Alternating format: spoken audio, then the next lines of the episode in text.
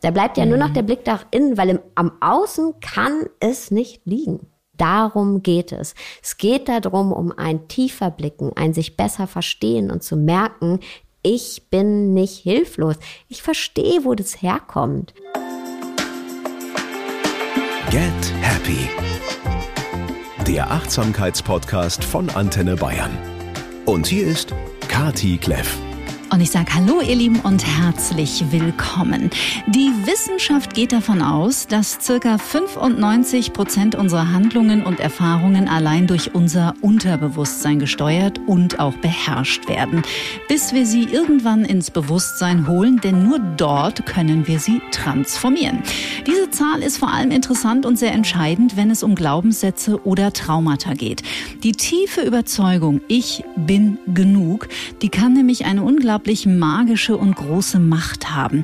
Wenn wir uns wirklich als genug empfinden, dann leben wir ein freies Leben ohne Anpassung, ohne Unterwerfung und vor allem ohne die eigenen Werte zu verraten, weil wir anderen um jeden Preis gefallen wollen oder dazugehören. Das Gegenteil von Ich bin genug hat auf unglaublich viele Menschen leider zum Teil sehr zerstörerische Auswirkungen. Ich bin nicht genug, ich reiche nicht, ich bin falsch, mit mir stimmt was nicht, ich gehöre hier nicht nicht hin. Den meisten von uns sind diese tief verankerten und manifestierten Glaubenssätze überhaupt nicht klar, obwohl sie im Unterbewusstsein in der Regel seit unserer Kindheit ziemlich aktiv sind und im Außen immer wieder nach dieser Bestätigung suchen. Stimmt, du bist nicht genug, deswegen wurdest du verlassen. Stimmt, du reichst nicht, deswegen hast du wieder deinen Job oder dies oder jenes verloren. Deswegen läuft es für dich einfach immer total mies. Es passiert immer wieder das Gleiche und du allein bist schuld. Mit ihrem Podcast The Mindful Sessions unterstützt die Autorin, Podcasterin und Seminarleiterin Sarah Desai uns Menschen dabei, uns selbst besser auf den Grund zu gehen und so Step by Step in die Heilung alter Wunden zu kommen und solche Glaubenssätze wie ich bin nicht genug zu enttarnen.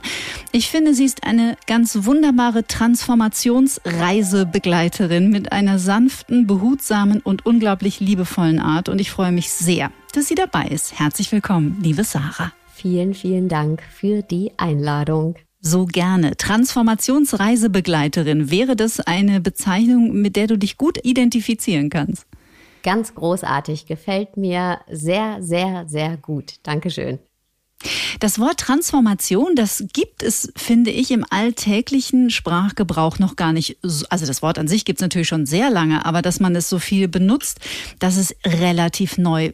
Was ist denn deine persönliche Definition des Begriffes? Ich beschreibe es tatsächlich ähnlich wie du ähm, eine Reise. Ja, also für mich ist Transformation eine Reise und zwar eine Reise zum Inneren, zum eigenen Kern, die dazu beiträgt, dass ich aber im Außen ähm, viel mehr erfahren kann und äh, mich viel mehr entwickeln kann. Also jeder Schritt zu mir selbst ist ein Schritt in die Welt.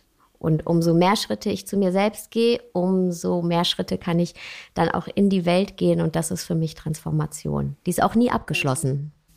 Du hast ja selber eine super spannende Transformationsreise hinter dir. Da werden wir vielleicht mal an der einen oder anderen Station in der nächsten Stunde Stopp machen. Aber vielleicht mal als Einstieg. Du arbeitest sehr viel mit Menschen, bist viel mit Menschen in Kontakt. Was ist deiner Meinung nach einer der Hauptgründe, dass so viele nicht das Leben leben, das sie gerne leben würden und es vielleicht auch noch gar nicht wissen? Ich glaube, das hat zum einen ganz viel eben mit Unbewusstem zu tun. Ja, wir sind uns gar nicht bewusst all dem, was uns geprägt hat, was uns konditioniert hat und was uns letztendlich jetzt auch als Erwachsene steuert. Unser Denken, unser Handeln, ähm, wie wir Entscheidungen treffen, ja, und manche von uns merken das, wenn der eigene Leidensdruck zu groß wird, wenn wir merken, nee, also so kann ich nicht mehr weiterleben, so will ich nicht mehr weiterleben, hier stimmt was nicht. Und andere von uns merken das viel, viel, viel subtiler. Wir merken, da ist irgendwas in mir, was Platz braucht, aber wir können das gar nicht richtig definieren. Und uns dessen bewusst zu werden, dass da eben etwas ist, das Platz braucht, das angeschaut werden will, das vielleicht auch ausbrechen will, ja, das heilen will. Das ist der erste Schritt und das ist eben ein, eine Bewusstheit zu erlangen erstmal. Kannst du dich daran erinnern, ob es in deinem Leben so einen Moment gab, wo bei dir ein Riesengroschen fiel und du dachtest, nee, also so geht's beim besten Willen nicht weiter? Oder war das eher ein schleichender Prozess? Das war bei mir tatsächlich ein schleichender Prozess. Das war immer mal wieder, dass das Leben angeklopft hat, beziehungsweise es in mir angeklopft hat und ich gemerkt habe, okay, irgendwas stimmt hier nicht. Und so ein ganz großes Aha-Erlebnis hatte ich, als ich vor ein paar Jahren auf Weltreise war. Es ist so der Klassiker, ich weiß. Ähm, aber ich hatte vorher meinen Job gekündigt und ich wusste, ich bin finanziell abgesichert. Ich wusste, ich möchte ja was anderes machen. Ich war sehr unglücklich oder unzufrieden, sagen wir mal. Und ich wusste, jetzt ist der richtige Zeitpunkt, weil ich kann mir das jetzt erlauben. Ich habe doch jetzt lange etwas gemacht, wo ich gemerkt habe, es passt nicht mehr habe mir ein finanzielles Polster zurechtgelegt und jetzt ist der Moment da. Und ich mhm. habe mich aber so nicht genug gefühlt. Ich habe mich gefühlt, als hätte ich das gar nicht verdient, da jetzt zu sitzen und auf den glitzernden Ozean zu gucken und irgendwelche Pläne zu machen.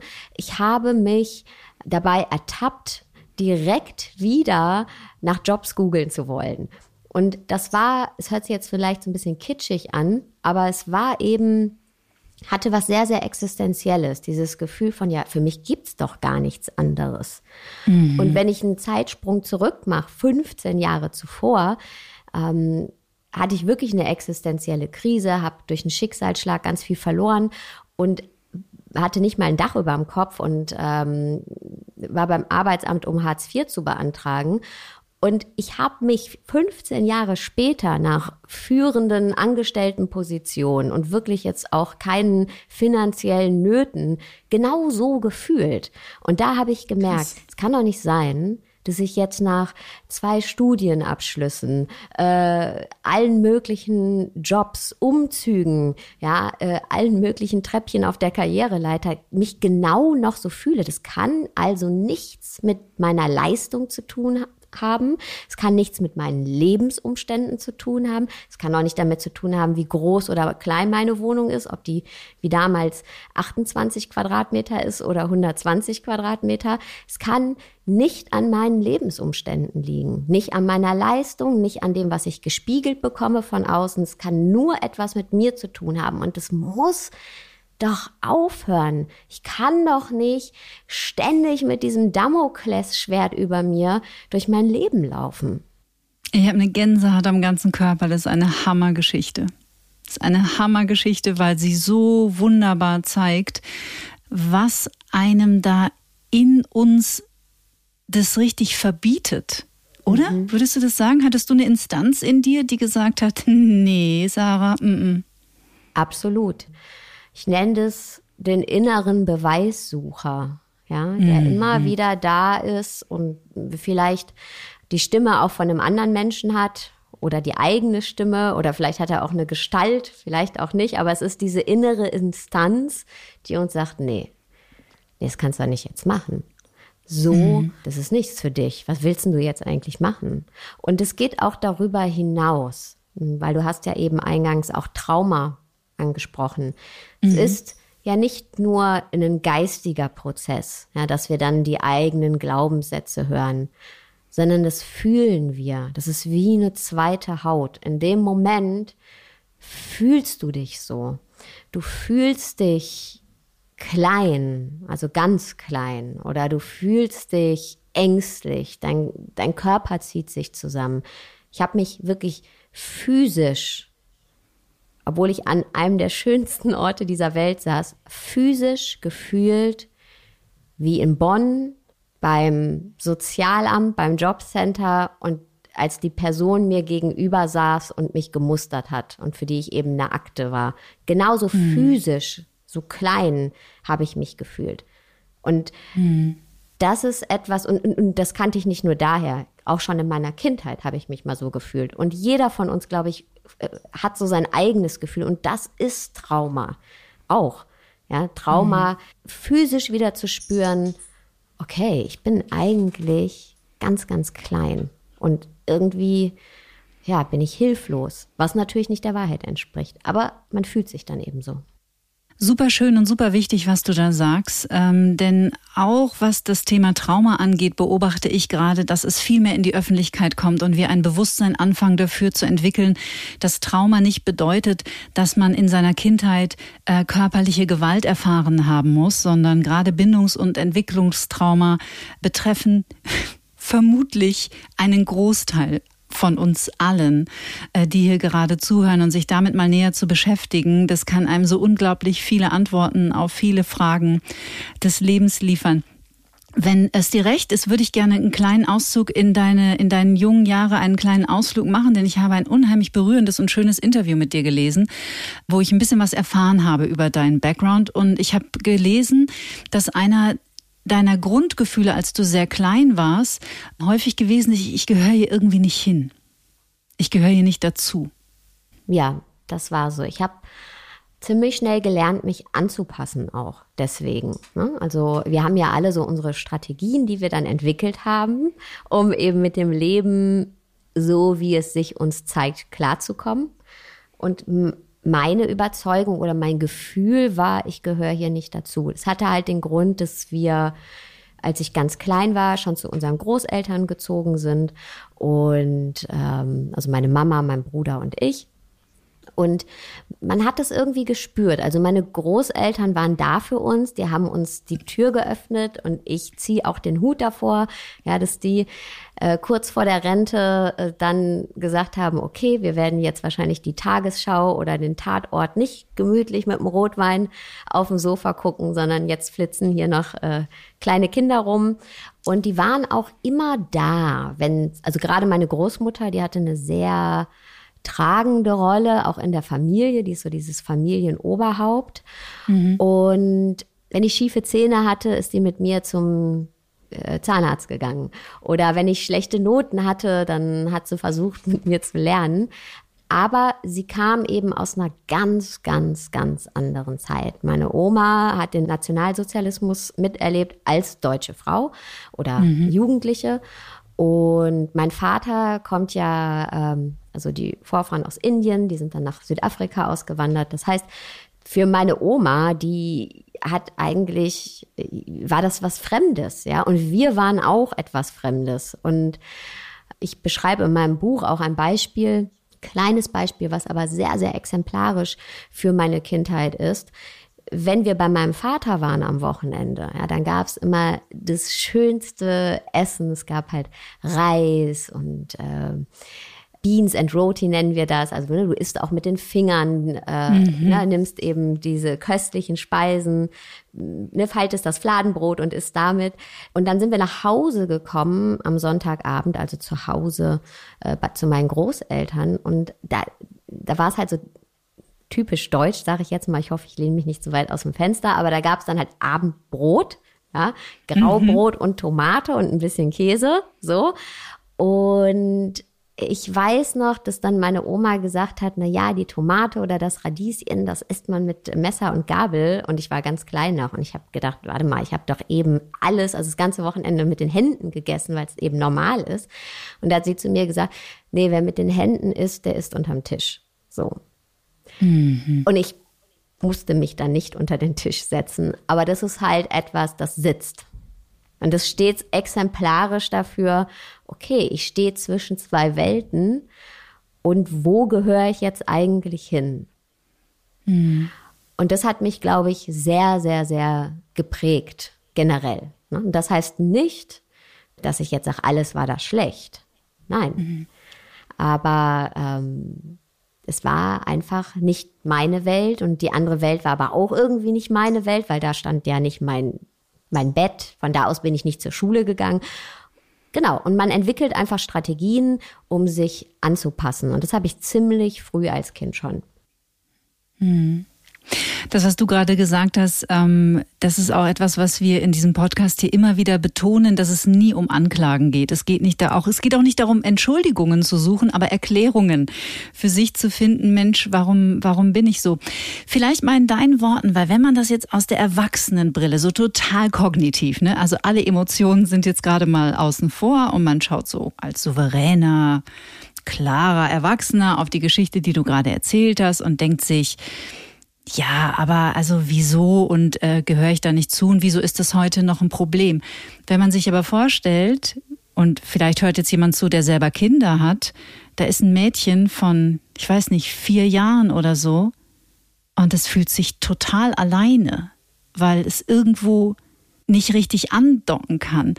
Kannst du in deinen Worten nochmal beschreiben, weil es so wichtig ist, du hast gesagt, wir müssen das Fühlen mitnehmen und da ist genau dieser Weg darüber, über dieses, ich will dich jetzt nicht nochmal in das Gefühl schicken, aber wenn du es erklären müsstest. Das Gefühl ist ein Gefühl von, ich gehöre nicht wirklich dazu. Ich habe kein Zuhause, so war es bei mir. Mhm. Ja, bei mir war, ich habe nicht diesen einen festen Ort, wo ich ich bin komplett weil ich aber auch nicht so wirklich wusste, was ist denn dann ich jetzt? Weil wir sind ja auch geprägt. Wir gucken uns ja unsere Eltern an, wir gucken uns unser Umfeld an, wie funktioniert das? Ja. Und wenn wir nirgendwo wirklich andocken können, dann ist dieses Gefühl von, okay, ich gehöre nicht dazu. Und für die, die jetzt zuhören, ich glaube, wir alle kennen das. Ja, ob das nun im Kollegenkreis ist, Kolleginnenkreis, ob das im Freundeskreis ist, ob das, wenn wir in eine neue Gruppe ja, hinzukommen ähm, oder wenn es auch vielleicht mal einen Konflikt gibt mit einer Person, ja, dann bekommen wir ganz schnell dieses Gefühl von, oh oh, ich bin, ich bin vielleicht anders oder Jetzt bin ich außen vor. Ein, außen vor ist, glaube ich, ein, ein, besseres Wort. Dieses Gefühl von, oh, jetzt bin ich außen vor. Ich sehe die mhm. anderen so ein bisschen durch eine Glasscheibe, aber ich bin außen vor. Mhm. Und meine Geschichte ist meine Geschichte. Und deine Geschichte ist deine Geschichte. Und trotzdem bin ich mir sicher, dass viele von uns dieses Gefühl, was ich gerade beschrieben habe, kennen. Ganz egal, wie deren Kindheit war. Ja. Mhm. Ähm, und das wie, hast du eben auch so schön gesagt. Wir wollen niemanden auf die Anklagebank setzen. Das ist überhaupt nicht unser Ziel. Unser Ziel ist genau das andere, uns alle zu befreien. Es geht nicht darum zu sagen, ja, aber du bist schuld, ja, weil wenn ich sage, du bist schuld, dann hänge ich ja immer noch fest in der Situation. Dann heißt es, ich kann mhm. nichts dran ändern.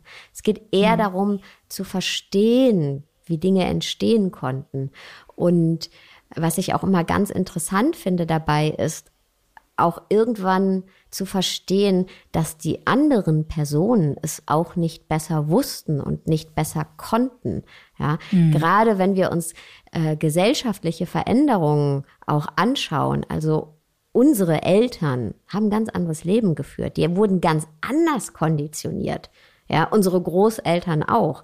Und zu erkennen, dass sie ja selbst auch ein, ja, ein Kind ihrer Konditionierungen sind. Und wenn wir uns das erlauben, alle mal dahin zu schauen, dann werden wir alle ein bisschen lockerer, um es auch mal so zu sagen, ja, mhm. und ähm, können Verständnis entwickeln für uns, aber auch eben für andere mhm. und merken, und da liegt für mich eben der dieses Heilungspotenzial merken eben, es liegt nicht an mir. Es liegt nicht an mir. Es ist nicht, weil ich anders war. Hm. Ich habe mal den schönen Satz gehört, diese Strategien waren gesunde Reaktionen auf ungesunde Umstände, auf ein ungesundes Umfeld. Also die Strategien waren ja total hilfreich, sie sind es nur leider in der Regel in der Gegenwart nicht mehr so, gerade wenn es so um Unterwerfung und so geht. Absolut. Also äh, ich sage da immer ein schönes Bild.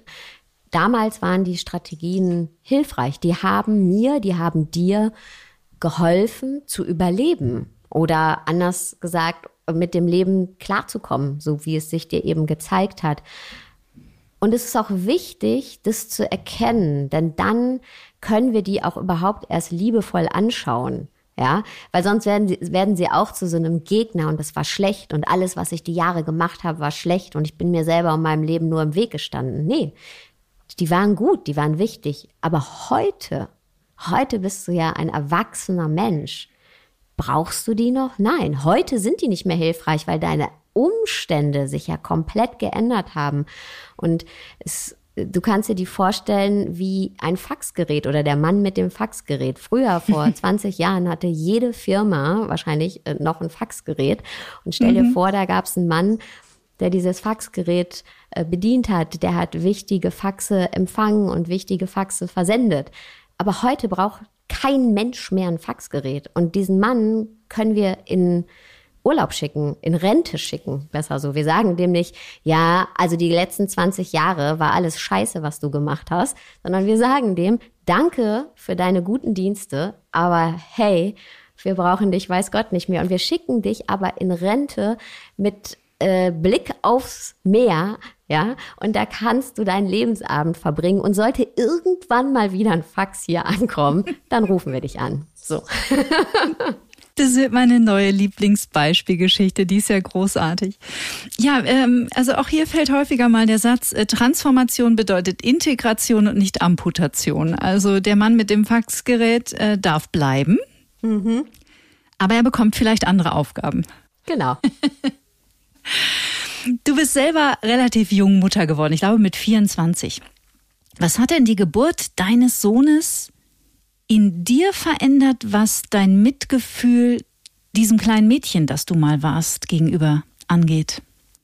Also die Geburt meines Sohnes hat für mich alles verändert.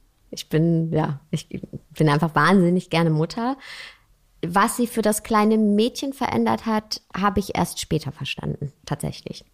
Ähm, am Anfang war mein Fokus da überhaupt nicht.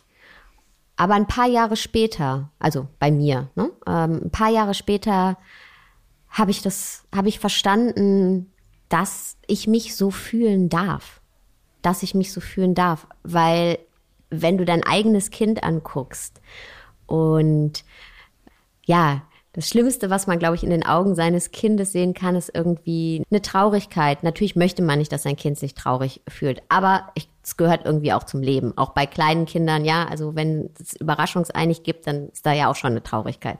Ja, ich meine was anderes. Ich meine dieses Gefühl von Hilflosigkeit mhm. oder sich alleine fühlen, Einsamkeit und da tut man wirklich alles, um, ja, dass das Kind sich nicht so fühlt, dass es sich eben zu Hause fühlt und nicht hilflos und nicht einsam. Und da konnte ich dann verstehen, okay, ich habe mich aber so gefühlt. Durch meine eigenen Augen als Kind habe ich mich so gesehen und das darf ich auch. Und ich muss kein schlechtes Gewissen haben, das zu sagen. Und durch die Geburt meines Sohnes habe ich mir ein bisschen die Erlaubnis gegeben, genau das, was ich dir jetzt sage, überhaupt auszusprechen. Hm, und schön. es hat auch verändert, dass ich verstanden habe, und ich glaube, das ist noch der viel wichtigere Punkt, solange ich meine Themen nicht anschaue, solange ich mein Haus nicht aufräume, wird mein Sohn die Lasten tragen. Auch wenn ich alles dafür tue, dass es nicht passiert. Ja, also auch wenn ich genau anders mein Kind aufziehe, ja, das hat damit überhaupt nichts zu tun. Unsere Kinder, die merken, wenn es etwas in uns gibt, was wir nicht ansprechen. Ja, vor allen Dingen, wenn sie älter werden, die merken, oh, da gibt's irgendwas, da guckt die Mama nicht hin oder da gibt's ein Geheimnis oder da gibt's irgendwas, worüber man nicht, ein Schmerz, wo nicht drüber gesprochen wird. Oder ich glaube, äh, das können auch ganz viele verstehen, weil so war es auch bei mir früher, äh, ja, dass Themen einfach nicht angesprochen werden. Über Gefühle wird nicht geredet. Also, also bei mir im Elternhaus wurde über Gefühle nicht geredet. Meine Oma versteht mhm. heute nicht, warum ich überhaupt über Gefühle rede. Diese 100 und sagt, ich habe ihr mal den Podcast gezeigt, die so, ja, wer hört sich denn sowas an? Ja, also das ist für die, da, da gibt's eben nicht dieses über Gefühle reden. Und das ist jetzt der Extremfall. Aber ja, und das spüren aber Kinder. Und solange ich meinen, sorry, wenn ich das sage, Scheiß nicht auf die Kette kriege und nicht aufräumen bei mir, muss mein Sohn das ausbaden. Auf eine gewisse Art und Weise. Und da ist mir bewusst geworden, das ist wichtig. Es ist wichtig, dass ich auch immer wieder hinschaue bei mir. Hm. Wie empfindest du die Generation deines Sohnes? Weil ich habe mit der Barbara Becker mal drüber gesprochen. Die hat, die Söhne sind ja jetzt so Anfang 20 beide. Und äh, die Laura Seiler waren äh, bei mir zu Gast vor ein paar Wochen. Da sprachen wir auch über diese äh, Generation, die jetzt kurz unter 20 oder auch 20 plus ist. Und irgendwie, wir hatten alle so das Gefühl, die sind auf einer ganz anderen Bewusstseinsebene unterwegs, als wir das, also was wir uns hart erarbeiten mussten, das äh, bringen die teilweise so ganz automatisch mit. Absolut. Das sehe ich auch ganz genauso. Also ich sehe natürlich auch, es gibt so wie bei uns auch, ja, gibt es natürlich auch ganz verschiedene Persönlichkeiten und äh, die einen weiß ich nicht, sind vielleicht ein bisschen interessierter an gesellschaftlichen Themen, die anderen interessieren sich eben für andere Sachen. Ja, ähm, und die einen hören eher die Musik und die anderen hören die Musik und äh, identifizieren sich mit der Art von Lebensstil oder mit eben einer anderen Art von Lebensstil. Aber, und das finde ich interessant, alle zusammen, egal was die Interessen sind und egal wie der Freundeskreis ist, die sind auf einer ganz anderen Bewusstseinsebene. Themen wie zum Beispiel psychische Erkrankungen, ja, mhm. Themen wie sexuelle Orientierungen, ja, da will ich dann irgendwie die tolle Mutter sein, die sagt, ja, und es ist ja alles total offen, du kannst aber, also, mein Sohn sagt dann nur, ey, ist es dein Ernst, dass du das jetzt ansprechen musst? Ich hatte genau dieselbe Situation mit der Tochter von einer Freundin. Eins zu eins der gleiche Wortlaut. Sensationell. Für die ist es einfach komplett normal, dass in deren, also, dass es zum Beispiel in deren Klasse Menschen mit allen möglichen Interessen, Ausrichtungen, auch Problemen gibt und dass man darüber offen spricht und eben auch Themen wie Gendern, Themen wie äh, Feminismus, Hexismus, ja, da reden die ganz anders drüber. Da sagen die, ja, natürlich geht das nicht. So, Rassismus, mhm. ja, das ist einfach, da, da kannst du gewisse Sachen, die ich mir anhören musste, die wird da nie jemand sagen. Der würde direkt in der, also da wird nicht mal einer drauf auf die Idee kommen, äh, so zu sprechen. Mhm. Das, das würde nicht geduldet werden. Und das so viel Hoffnung für die toll. Welt, findest nicht? Ja, also die sind ganz, ganz, ganz, ganz toll und die sind so, die sind so weit vorne und da ist ganz viel Hoffnung für die Welt. Und ich finde, das habe ich vielleicht eben nicht so auf den Punkt bringen können. Ich finde das so großartig, dass das eben sich durch alle alle Milieus und alle Interessen und alle Schichten zieht. Weißt du, so mhm. es ist eben nicht nur nicht nur die Person, die jetzt vielleicht sich total für ähm, für für fürs Klima engagiert, lebt nachhaltiger, sondern mhm. alle tun das und nicht nur das Mädchen, was sagt, okay, ich äh, setze mich ein für den Feminismus und sich das auf ihre Fahne geschrieben hat, redet korrekt oder gendert. Ja? Mhm. Und nicht nur der schwarze Junge sagt, nee, ich lasse mir Rassismus nicht gefallen, sondern auch alle seine weißen Kommilitoninnen oder MitschülerInnen äh, sagen, nee, klar, nee, also ist für die überhaupt gar kein Thema. Ja? Und mhm. das finde ich toll. Und das finde ich ganz, ganz großartig. Und das zeigt mir, dass da eine gesellschaftliche Veränderung stattfindet und wir da ganz viel Hoffnung haben dürfen. Kennst du diese 17 Bewusstseinsebenen von Hawkins, der unsere Emotionen, unsere Gefühle so Frequenzen zuteilt? Mhm. Ich kann leider die Quelle nicht ähm, nennen, weil ich sie nicht weiß, aber ich habe mal gehört, dass die Kinder, die nach 2000 geboren sind, schon mal per se auf so einer monströs hohen Frequenz, ich glaube 1000 plus oder so, geboren wurden. Warum auch immer, ich weiß es nicht. Es ist auch ähm, natürlich überhaupt keine fundierte Wissenschaft, mit der ich hier um mich werfe. Aber manchmal habe ich das Gefühl, ja, wer weiß, könnte ja sein. Ich kann mir das auch gut vorstellen. Wie gesagt, es ist ja keine Wissenschaft, aber ähm, es ist ja bei uns auch viel passiert. Ja, es ist in der Welt viel passiert und wir, schau dir doch unsere Generation an. Mhm. Du hast es eben so schön gesagt, wir haben uns das hart erkämpft. Und wenn ich mit meiner Mutter spreche, die ist jetzt 74, da spüre ich auch immer mehr, dass da was ausbrechen will. Das hat, hat auch immer schon so in ihr geschlummert, aber jetzt schreibt sie mir Nachrichten wie, wenn du nach Hause kommst, nimm dir Zeit für dich. Wir verschwenden viel zu viel Zeit für leere, unnötige Gespräche.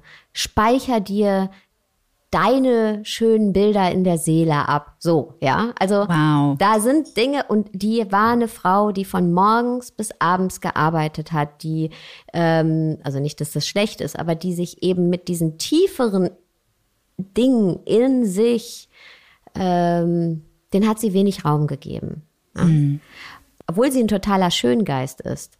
Und jetzt merke ich, wie, wie ich immer tiefere Gespräche mit ihr führen kann. Ja, und mhm. Dinge bei ihr aufbrechen. Und ich glaube, das hat eben bei unseren Eltern auch schon geschlummert. Das sind nach, ist eine Nachkriegsgeneration. Ganz egal, woher vielleicht deine Eltern auch kommen. Ja, wahrscheinlich haben sie, haben ihre Eltern den Krieg erlebt oder mussten fliehen. Ja, also da, da war ganz viel, was zugemacht wurde, ganz viel Trauma, ganz, ganz, ganz, ganz, ganz viel Trauma. Und das wurde weitergegeben an unsere Eltern. Und da wurde nicht drüber geredet. Da musste man erstmal gucken, dass der Laden irgendwie läuft. So. Mhm. Und wir haben uns das dann hart erkämpft, weil für uns gab es dieses Spielfeld eigentlich überhaupt nicht. Und dann haben wir gemerkt, okay, da ist jetzt Raum. Ich will in mich hören, ich will in mich schauen. Da, da ist was, was ausbrechen will. Und das haben wir uns hart erkämpft und ähm, unsere Kinder, äh, äh, glaube ich, sind da in eine, in eine gewisse Form von Frieden reingeboren. Inneren Frieden und auch äußeren Frieden, weil ich weiß natürlich, dass ganz viel in der Welt schief läuft. Überhaupt keine Frage. Und trotzdem, statistisch gesehen, leben wir in der sichersten Zeit ever. Wenn wir das darf man mal kurz so stehen lassen, weil das äh, vergessen wir mhm. jeden Tag, dass das so ist. Aber es ist Fakt. Und alleine deswegen, ja, gibt es natürlich auch einen ganz anderen Raum. Und wenn wir uns hier angucken, ich meine, wir haben das wahnsinnige Glück, und ich, ich habe nichts dafür getan, nichts. Ich habe nichts dafür getan, ich habe nichts erreicht. Ja, ich hatte einfach nur Glück. Das Leben hat's gut mit mir gemeint und ich bin auf ein Fleckchen dieser Erde geboren worden, wo ich mich frei entfalten kann, frei von Gewalt, frei von Staat. Ähm, ich kann lernen, was ich lernen will, ich kann lieben, wen ich lieben will und diese Freiheit, ja, die merken wir jetzt, okay, die will ich auch nutzen, weil die ist ja da. Mhm. Und dann merken wir, was hält denn mich ab davon? Weil im Außen ist ja alles da. Ich kann das ja. Klar hat jeder irgendwie sein Päckchen zu tragen und jeder muss auch seine Miete zahlen. Aber trotz alledem, ja, die ist ja da. Und da bleibt uns ja nur noch der Blick nach innen. Da bleibt ja nur noch mhm. der Blick nach innen, weil im, am Außen kann es nicht liegen.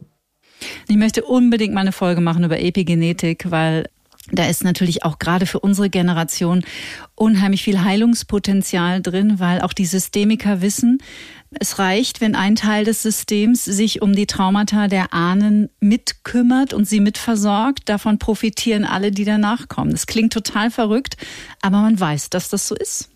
Ja, da habe ich auch in meinem Buch, also ein kleines Kapitel drüber äh, dem gewidmet, den Ahnen und eben, wie du es ja auch gesagt hast, die Epigenetik. Wir wissen das. Wir wissen, äh, dass sich eben äh, Traumata an den, ich glaube, es sind die Stränge der DNA, also nicht in der DNA, aber an den Strängen, ja, weiter vererben kann.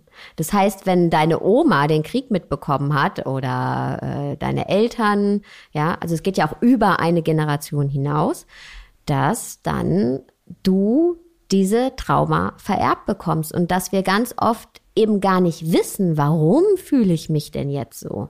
Warum mhm. habe ich jetzt diese Angst? Oder warum fühle ich mich bedrängt oder fühle mich total hilflos oder habe das Gefühl, es geht jetzt hier auch um Leben und Tod?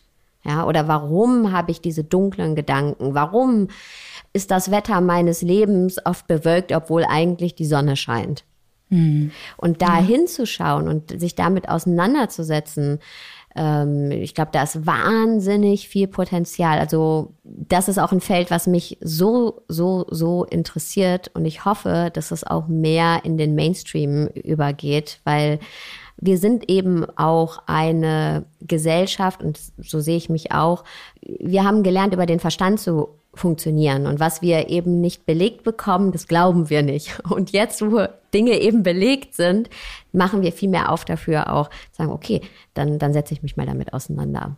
Und mhm. äh, weil, weil das ist etwas, was ja eigentlich sehr, sehr, sehr intuitiv funktioniert. Ja, ich habe äh, eine meiner Ausbildungen ist ja im Bereich Traumaarbeit und wo es eben, also wenn wir jetzt noch einen Schritt weiter gehen, auch um Past Lives und ne, also welche Erfahrungen haben wir gemacht und ähm, welche Trauma, aber auch unserer Eltern tragen wir mit uns.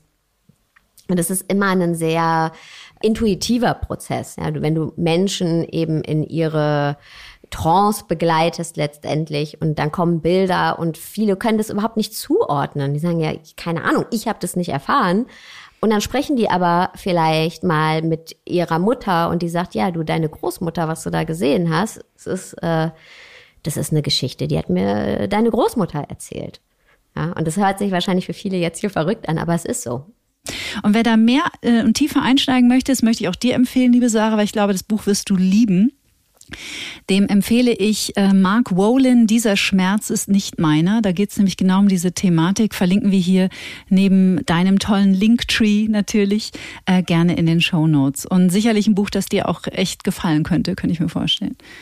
Wie ist denn das, wenn du mit Menschen zusammenkommst und dann fällt das erste Mal der Begriff Trauma? Wie reagieren die?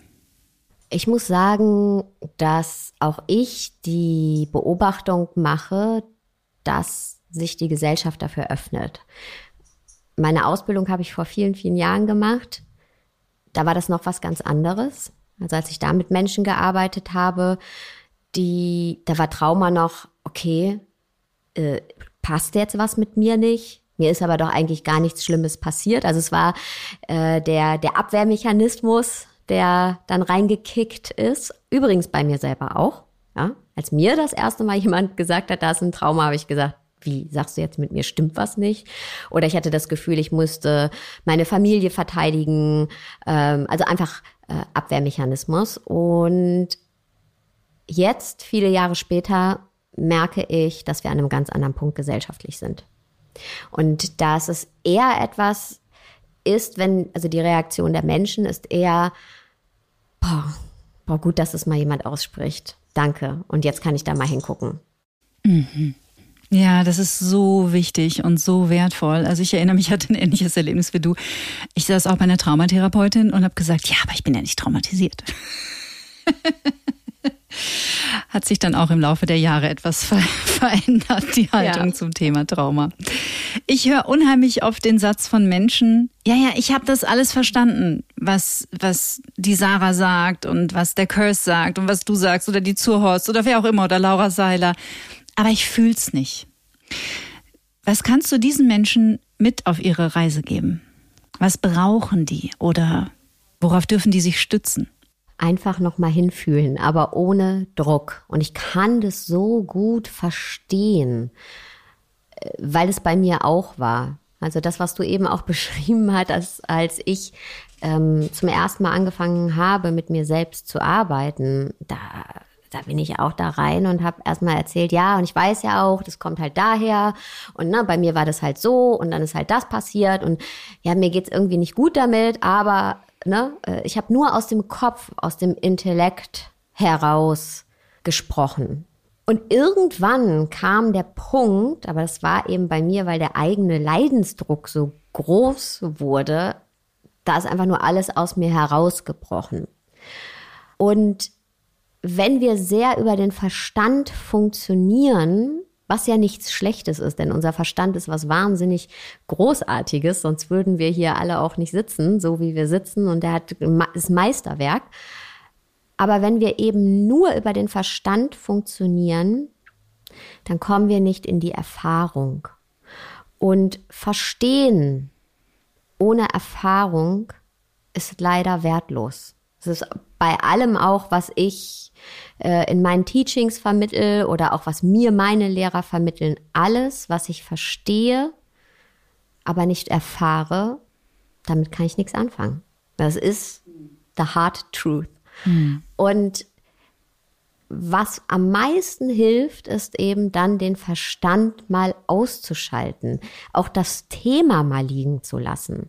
Ja, weil es, es geht gar nicht darum, das jetzt zu sezieren und unter die Lupe zu nehmen. Natürlich ist es wichtig, dass wir verstehen, wie sind Dinge in unserem Leben passiert und warum sind die da. Aber wie gesagt, verstehen ohne erfahren bringt uns nichts.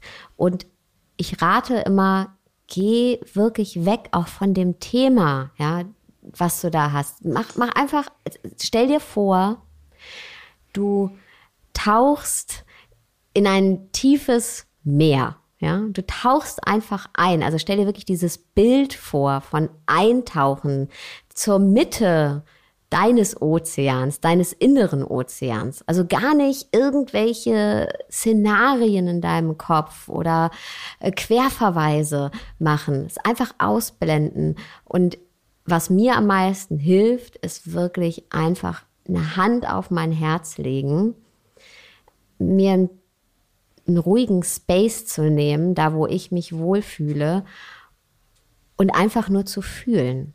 Und die einzige Frage, mir zu stellen, wenn ich überhaupt, weil wir können ja nicht aufhören zu denken, dann wären wir tot, ist, okay, wie geht es mir gerade? Und mir immer wieder selbst die Frage mhm. zu stellen, wie geht's dir? Wie geht's dir? Wie geht es dir? Wie geht's dir? Mhm. Und einfach nur fühlen. Wir haben das verlernt, einfach zu fühlen. Wir haben auch verlernt, die Frage zu beantworten, wie geht es mir? Das ist die Frage, die ich am häufigsten gestellt bekomme. Und du wahrscheinlich auch, ja, wie geht's dir? Ja, gut. Ja, oder nicht so gut. Ja, war schon mal besser. Ah, Wetter ist schön. Ja, aber wie geht's dir wirklich? Wenn du einen Partner, eine Partnerin, Freundin, Freund hast, es ist auch eine wunderschöne Übung, wenn die eine Person, die andere Person einfach für fünf Minuten immer wieder nur fragt, wie geht's dir? Also nicht den anderen unterbrechen, ja, äh, nicht sagen, ah ja, oh, mir ging's eh auch ähnlich gestern oder ah ja, kann ich verstehen, sondern einfach immer wieder nur nachfragen, wie geht's dir? Wie geht's dir? Du wirst überrascht sein, wie schnell du dadurch oder die andere Person tiefer blicken kann. Na, wie einfach das ist, jemandem dabei zu helfen, tiefer zu schauen. Denn wie geht's dir wirklich? Wie geht's dir wirklich? Ja, das, nach spätestens einer Minute sind nämlich alle Floskeln vorbei. Da kann ich nicht mehr sagen, ja, geht gut, auch oh, ja, mhm. ne, schönes Wetter. Es sind ein paar Sekunden. Aber dann gehe ich tiefer. Und dann erlaube ich, da muss ich mich mit meinem Gefühl connecten. Muss ich mich mit meinem Gefühl connecten. Und die Übung kannst du auch für dich alleine machen. Total schön. Ja. Die andere große Sehnsucht sicherlich auch in den Menschen, äh, die dir begegnen in deiner Arbeit ist, wann komme ich endlich an? Was glaubst du? Kommen wir überhaupt jemals an? Nee, und das ist gut so. Wir sind nie fertig. Und das ist auch für mich eine ganz große Einsicht, ja.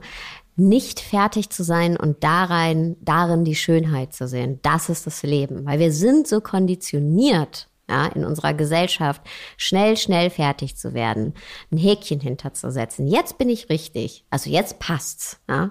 Also wir behandeln uns ja selbst fast wie so eine To-Do-Liste. Ja. Da ist das Ziel, da müssen wir ankommen und dann sind wir, dann ist glücklich oder dann haben wir es abgearbeitet. Und das sind wir nie. Und ähm, das ist aber was ganz, ganz Schönes, weil wenn wir fertig sind, sind wir tot. Ne? Und die Schönheit eben im Leben, im Prozess des Lebens auch zu erkennen. Und ich glaube, ganz oft benutzen wir dieses, ja, wann komme ich an? Wann bin ich endlich glücklich? Wann lebe ich meine Berufung? Ist ja auch so ein ganz großes Thema. Wird oft als ein Fluchtgedanke benutzt. Ja, ähm, dieses Jahr, irgendwann bin ich glücklich, irgendwann fange ich auch an, mich mit mir selbst auseinanderzusetzen und dann bin ich glücklich und dann bin ich richtig und dann läuft's. Und das ist für mich einfach nur ein Fluchtgedanke. Denn wie lange kannst du irgendwo sein, ohne dich mit dir auseinanderzusetzen? Ja, ähm, wie lange Zum Beispiel ist ja für viele so dieser Fluchtgedanke, ja, und dann lebe ich meinen Traum am Strand, ja, zum Beispiel. Dann, dann weiß ich, was ich will und dann mache ich das. So, wie lange, um dieses Bild vom Strand zu nehmen, kannst du am Strand liegen, ohne dass dir langweilig wird und du dich mit dir selbst beschäftigst? Ja, wir Menschen sind eben nicht darauf ausgelegt, fertig zu sein, weil immer wieder was Nächstes kommt und weil das Leben auch passiert und weil wir eben immer weiter suchen und ähm, weiter uns Fragen stellen. Und das ist ja eine große Qualität auch des Menschseins. Ja, schau mal die Völker, die vor uns gelebt haben, zum Beispiel. Ja, für die waren das Deuten der eigenen Geschichte, das tiefer blicken, was ganz, ganz, ganz Normales, was immer tiefer werden konnte und was ja heute tausende Jahre später nicht abgeschlossen mhm. ist. Ja, wir, wir hören nicht auf, als Mensch zu wachsen. Und wir hören übrigens auch nicht auf, schmerzhafte Erfahrungen zu machen. Das ist mir auch ganz wichtig zu sagen. Äh, und das ist gut. Schmerz gehört auch zum Leben dazu. Das Ziel zu haben, okay, wenn ich jetzt genug meditiere zum Beispiel, ja, oder genug zur Therapie gehe, dann äh, werde ich nie wieder Schmerz erfahren das, das wird nicht funktionieren, weil zum Leben, um es jetzt mal in anderen Bildern zu beschreiben, gehört der Tag und die Nacht, helles, dunkles, gehört die Ebbe und die Flut. Beides brauchen wir. Wenn wir nur die Flut hätten, äh, würden wir überschwemmt werden. Hätten wir nur die äh, Ebbe, wäre es ausgetrocknet, wäre die Dürre da. Und genauso gehört eben auch zu unserem Menschsein Verletztes und Ganzes. Und ähm, das, das dürfen wir uns auch anschauen. Und es gehört eben zum Leben dazu. Das Ziel ist aber, dass wir uns davon nicht überrennen mhm. lassen. Ich habe immer noch ich habe immer noch manche Konditionierungen, die ich nicht aufgelöst habe. Und es gibt immer noch Tage, an denen merke ich, dass ich in meine alten Strategien und Muster verfalle. Aber ich verfall eben nicht mehr eine Woche lang rein. Ich verfalle im Bestfall ein Stündchen rein. Und dann merke ich aber, ah, ich kenne das, das ist mein Glaubenssatz oder das ist die Strategie, die ich angewandt habe. Ich weiß dann, wo das herkommt und ich weiß, ich bin nicht hilflos und darum geht es. Es geht darum, um ein tiefer Blicken, ein sich besser verstehen und zu merken, ich bin nicht hilflos. Ich verstehe, wo das herkommt. Und ich kann dann auch ins Mitgefühl mit mir gehen. Ne? Ich dräng's dann nicht weg. Ich sag dann auch nicht, boah, jetzt kriege ich nichts hin oder ich bin schlecht oder es darf mich nicht so fühlen. Auch übrigens äh, ein toller Glaubenssatz, der oft kommt, äh, also Anführungszeichen toller Glaubenssatz, wenn wir anfangen mit uns selbst uns zu beschäftigen, dass wir meinen, ja, aber jetzt fühle ich mich so, ich darf mich doch gar nicht so fühlen, ich habe da jetzt schon so viel meditiert und so viel Persönlichkeitsentwicklung gemacht, ja, das ist Quatsch, ja, alles darf da sein, alles will angeschaut werden und mit jedem Anschauen, mit jedem Hinschauen lernst du dich besser kennen. Es gibt überhaupt keinen das war jetzt zu wenig oder schlecht oder umsonst, ja, mit jedem Hinschauen lerne ich mich besser kennen. Dass es mir vielleicht jetzt gerade schwerfällt, das zu machen oder anzuwenden, was ich doch eigentlich besser wüsste. Ist doch eine Erkenntnis. Ist doch eine super Erkenntnis. Und da ins Mitgefühl zu gehen und wieder zu mich selbst ein bisschen besser kennenzulernen, mir selbst näher zu sein und eben zu merken, ich bin nicht hilflos. Und darum geht es letztendlich bei all dem. Ja? Sonst wären wir erleuchtet. Ich bin nicht erleuchtet. Aber wenn ich erleuchtet wäre, würde ich sagen können, okay, oh, das tangiert mich alles nicht mehr. Das wäre natürlich toll, ist aber mhm. nicht so. Aber es ist okay, denn ich bin nicht hilflos und ich verhedder mich da drin nicht mehr wochenlang, sondern ich komme viel schneller da raus. Und das ist, das ist das Ziel. Und so können wir einfach viel mehr von der Schönheit sehen und werden nicht über, überflutet von, äh, von unseren Emotionen oder haben das Gefühl, boah, jetzt hänge ich hier wieder in der Sackgasse fest. Und das Leben ist immer wieder ein, wie ein Baum, ja. Im Herbst verliert er seine Blätter ne, und die fallen runter. Und wir fallen auch manchmal hin. Und dann kann aber im Frühling wieder was Neues ganz zart wachsen. Und dann reift das. Und dann blüht das in mir. Und dann irgendwann fällt vielleicht auch wieder was ab. Ja, ein alter Glaubenssatz, mit dem ich dann aufgelöst habe. Aber mit Sicherheit kommt dann ein anderer Glaubenssatz, den ich noch irgendwo in mir finde. Ja? Dann ist der alte abgefallen, so wie der Baum seine Blätter verliert. Aber dann ist da ein neuer, der langsam wächst. Dann schaue ich mir den an. Dann ist der gereift in mir. Und irgendwann schaffe ich den aufzulösen. Ja? Und so ist das Leben eben. Wachsen, reifen, blühen, und es gehört alles dazu. Und wegen solch wunderbarer Worte gehört dein großartiger Podcast The Mindful Sessions zu den erfolgreichsten, die wir momentan haben. Und äh, so viele hunderttausend Menschen hören dir jede Woche zu und du machst eine ganz wunderbare Arbeit. Und was ich jetzt nach diesem Gespräch noch mehr so empfinde, man spürt, dass du auch nicht nur viel gelerntes Wissen teilst, sondern du weißt, wovon du sprichst. Das macht einen großen Unterschied, finde ich, bei allen Menschen, die im Coaching-Bereich oder auch im Therapiebereich oder im Podcast-Bereich, egal, die einfach andere Menschen ein bisschen unterstützen und begleiten auf ihrer Reise, die niemand übrigens alleine gehen muss und auch niemand alleine gehen sollte, weil dafür sind wir Menschen überhaupt nicht gemacht und es ist einfach viel leichter in der Gemeinschaft und auch viel schöner. Und ähm, ja, man spürt es einfach. Es ist, fühlt sich sehr echt an und das ist ganz schön. Es ist ein ganz schönes Gespräch. Vielen, vielen Dank. Danke. Das bedeutet mir wirklich viel, weil ich bin auch, mir ist es einfach so wichtig, dass, dass, ähm, dass man nicht irgendwelche hohlen Phrasen den Leuten ja. mitgibt. Ne? Weil das ist, äh, es geht nicht um Motivationssprüche. Ja, es, das ist so viel mehr. Und auch da es ist aber auch die Erfahrung. Auch ich bin einfach der absoluten Überzeugung. Wissen, natürlich musst du wissen, wovon du redest. Ja, und das sind Tools und die erlernt man.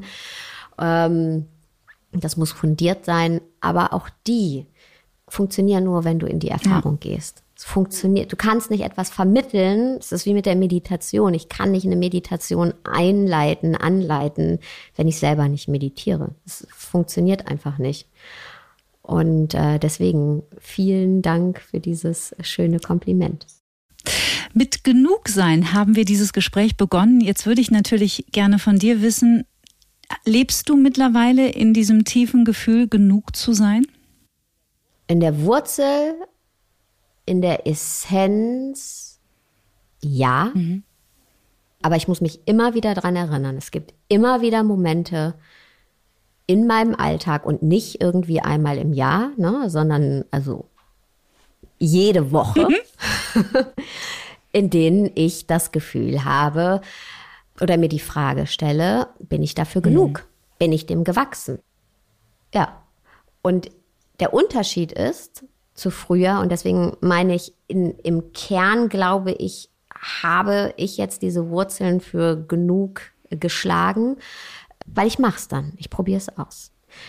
Die Neugierde oder die Liebe zu einer Sache oder das, was ich einfach erfahren will, ich will es einfach rausfinden oder auch die Freude, äh, ist dann größer als die Angst. Habe ich keine Angst zu scheitern? Habe ich keine Angst, ähm, dass Leute sagen, was erzählt denn die Alte da? Äh, sehe ich mich nicht noch durch die Augen von anderen Menschen? Natürlich. Das, also wenn ich sagen würde, ich, das passiert alles nicht, würde ich mhm. lügen. Es wird aber immer einfacher, aber eben auch durch die Erfahrung. Ich kann mir das hundertmal einreden, dass ich genug bin und 20.000 Affirmationen am Tag mir aufsagen. Es wird nichts bringen, wenn ich nicht in die Erfahrung gehe. Und meine Erfahrung hat mir gezeigt, es ist nichts Schlimmes passiert. Weißt du, ich habe die ersten 100 Folgen vom Podcast da gesessen oder die ersten 150 und habe mir jeden Tag gedacht, als ich den aufgenommen habe, immer sonntags abends, weil er montags rauskommt, was mache ich hier eigentlich? Was mache ich eigentlich? Wen soll denn das eigentlich interessieren? Mhm. Ja. Und das ist auch übrigens nicht weggegangen, als der Podcast erfolgreich wurde. Dann wurde es nämlich noch schlimmer. Dann habe ich mir gedacht, na, jetzt hören den so viele, jetzt muss ja noch besser werden, was ich mache. Weil jetzt hören es ja so viele. Ach du Scheiße. Ja, und war nicht entspannt. Und, aber in den Momenten habe ich mich schnell zurückholen können und habe gesagt, so, ich habe gelernt, was ich gelernt habe. Ich weiß, wovon ich rede. Und ich tue jetzt einfach mein Bestes, dass das eine gute Podcast-Folge wird. Und ähm, ich weiß, wie ich ein Mikrofon bediene, ich weiß, wie ich eine Meditation anleite. Und ich tue einfach mein Bestes, dass das eine gute Folge wird. So, und das habe ich 150 Folgen lang genauso gemacht. Manchmal ist es auch heute mhm. noch so. Heute ist es einfacher, weil die Erfahrung mir gezeigt hat, nichts Schlimmes passiert. Im Gegenteil, es passiert was Schönes. Ich kriege tolle Nachrichten, Menschen bedanken sich, sagen, hey, du hast mir aus einer Depression rausgeholfen. Ey, das ist das Schönste, was passieren mhm. kann. Aber natürlich trifft mich ein Kommentar, wenn jemand schreibt, ja, äh, lern doch erstmal richtig Deutsch. So, ja. Dieser eine Kommentar hat natürlich auch mich mehr getroffen, weil wir Menschen sind so konditioniert aufgrund unseres Negativity Bias, ja, mehr beschäftigt als 150 schöne mhm. Kommentare. Ja, aber es ist eben die Tendenz unseres Gehirns, Negatives in den Vordergrund unseres Geistes zu rücken. Aber das weiß ich halt.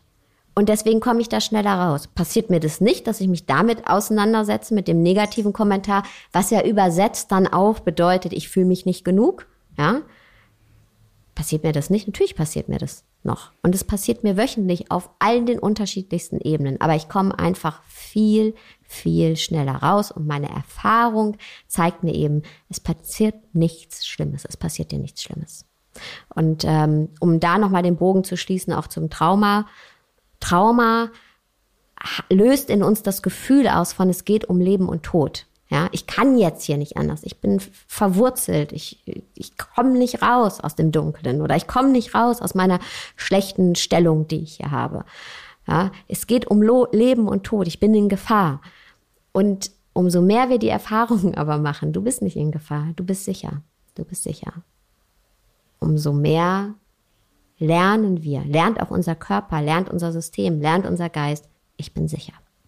Und das, ich bin sicher, ist für mich letztendlich, ich bin genug. Mhm. Es ist für mich die Übersetzung von ich bin genug, ich bin sicher. Würde ich genauso auch für mich unterschreiben. Mehr von dir gibt's in deinem aktuellen Buch Leb das Leben, das du leben willst. Natürlich jede Woche Montag in deinem tollen Podcast. Wir haben einen ganz großartigen Linktree, den verlinken wir hier in den Show Notes. Und ich würde auch gerne mit dir zum Schluss etwas machen, das ich mit allen meinen Gästen mache. Ich beginne einen Satz und würde dich bitten, diesen Satz zu vervollständigen. Sarah Desai, das erste, was ich morgens nach dem Aufstehen tue, ist tief durchatmen. Am besten entspanne ich mich, wenn ich im Bett liege. Meinem inneren Schweinehund begegne ich, indem ich Musik anmache. Ich komme immer noch an meine Grenzen, wenn ich mich sichtbar mache. Bevor ich schlafen gehe, räume ich die Spülmaschine ein. Was bist du im Sternzeichen eigentlich? Fisch. Als ich 20 war, dachte ich. Nicht so viel nach. Ich habe eher funktioniert. Hm. Ich wünschte manchmal, ich hätte früher gewusst, dass. Dass ich in Sicherheit bin. Was diese Welt dringend braucht, ist. Das Gefühl, jedes Einzelnen in Sicherheit zu sein. Achtsamkeit bedeutet für mich. Mit offenem Herzen nach innen schauen und mit offenen Augen nach innen sehen. Und zum Schluss, Liebe ist. Bedingungslos. Da muss ich mal kurz ausatmen. Sarah Desai, ich danke dir sehr für das Gespräch. Ich wünsche dir von Herzen alles Gute. Weiterhin viele lichtvolle Momente, die du in die Welt trägst und natürlich viel Erfolg mit deinem Podcast und allem, was du sonst noch so tust in der Zukunft. Schön, dass wir verbunden sind. Vielen, vielen, vielen Dank für dieses tolle Gespräch, die Einladung, für alles, was du tust. Also ähm, ja, großartige Arbeit, so wertvoll und auch so professionell. Also ich bin ein großer Fan. Die ganze Familie ist großer Fan übrigens. Deswegen äh, vielen, vielen Dank. War wie ein Ritterschlag für mich, hier sein zu dürfen. Danke. Und wenn wir schon in einer Stimmung sind, in der das Herz jetzt so weit geöffnet ist, dann würde ich vorschlagen, wir bleiben noch in der nächsten Folge gleich noch ein bisschen in dieser Mut. Ich freue mich total über meinen nächsten Gast. Ich muss nicht viel erklären. Ich bin ziemlich sicher, dass die meisten von euch ihn längst kennen. Und ich freue mich über ein inspirierendes Gespräch über uns Frauen, über Männer, über die männliche Seite in uns Frauen und natürlich auch die weibliche Seite und Energie in euch Männern. Vielleicht ahnt ihr es jetzt schon. In zwei Wochen mein Gast, Veit Lindau. Bis dahin bleibt wie immer gesund, neugierig und zuversichtlich. Abonniert diesen Podcast, teilt ihn gerne mit euren Freunden, mit Menschen, die euch wichtig sind, Menschen, die mutig sind und auch auf der Suche nach vielen großen Antworten des Lebens. Die, die sich einfach gerne besser selbst verstehen möchten. Ich danke euch fürs Zuhören. Bis dann. Get Happy. Der Achtsamkeitspodcast von Antenne Bayern.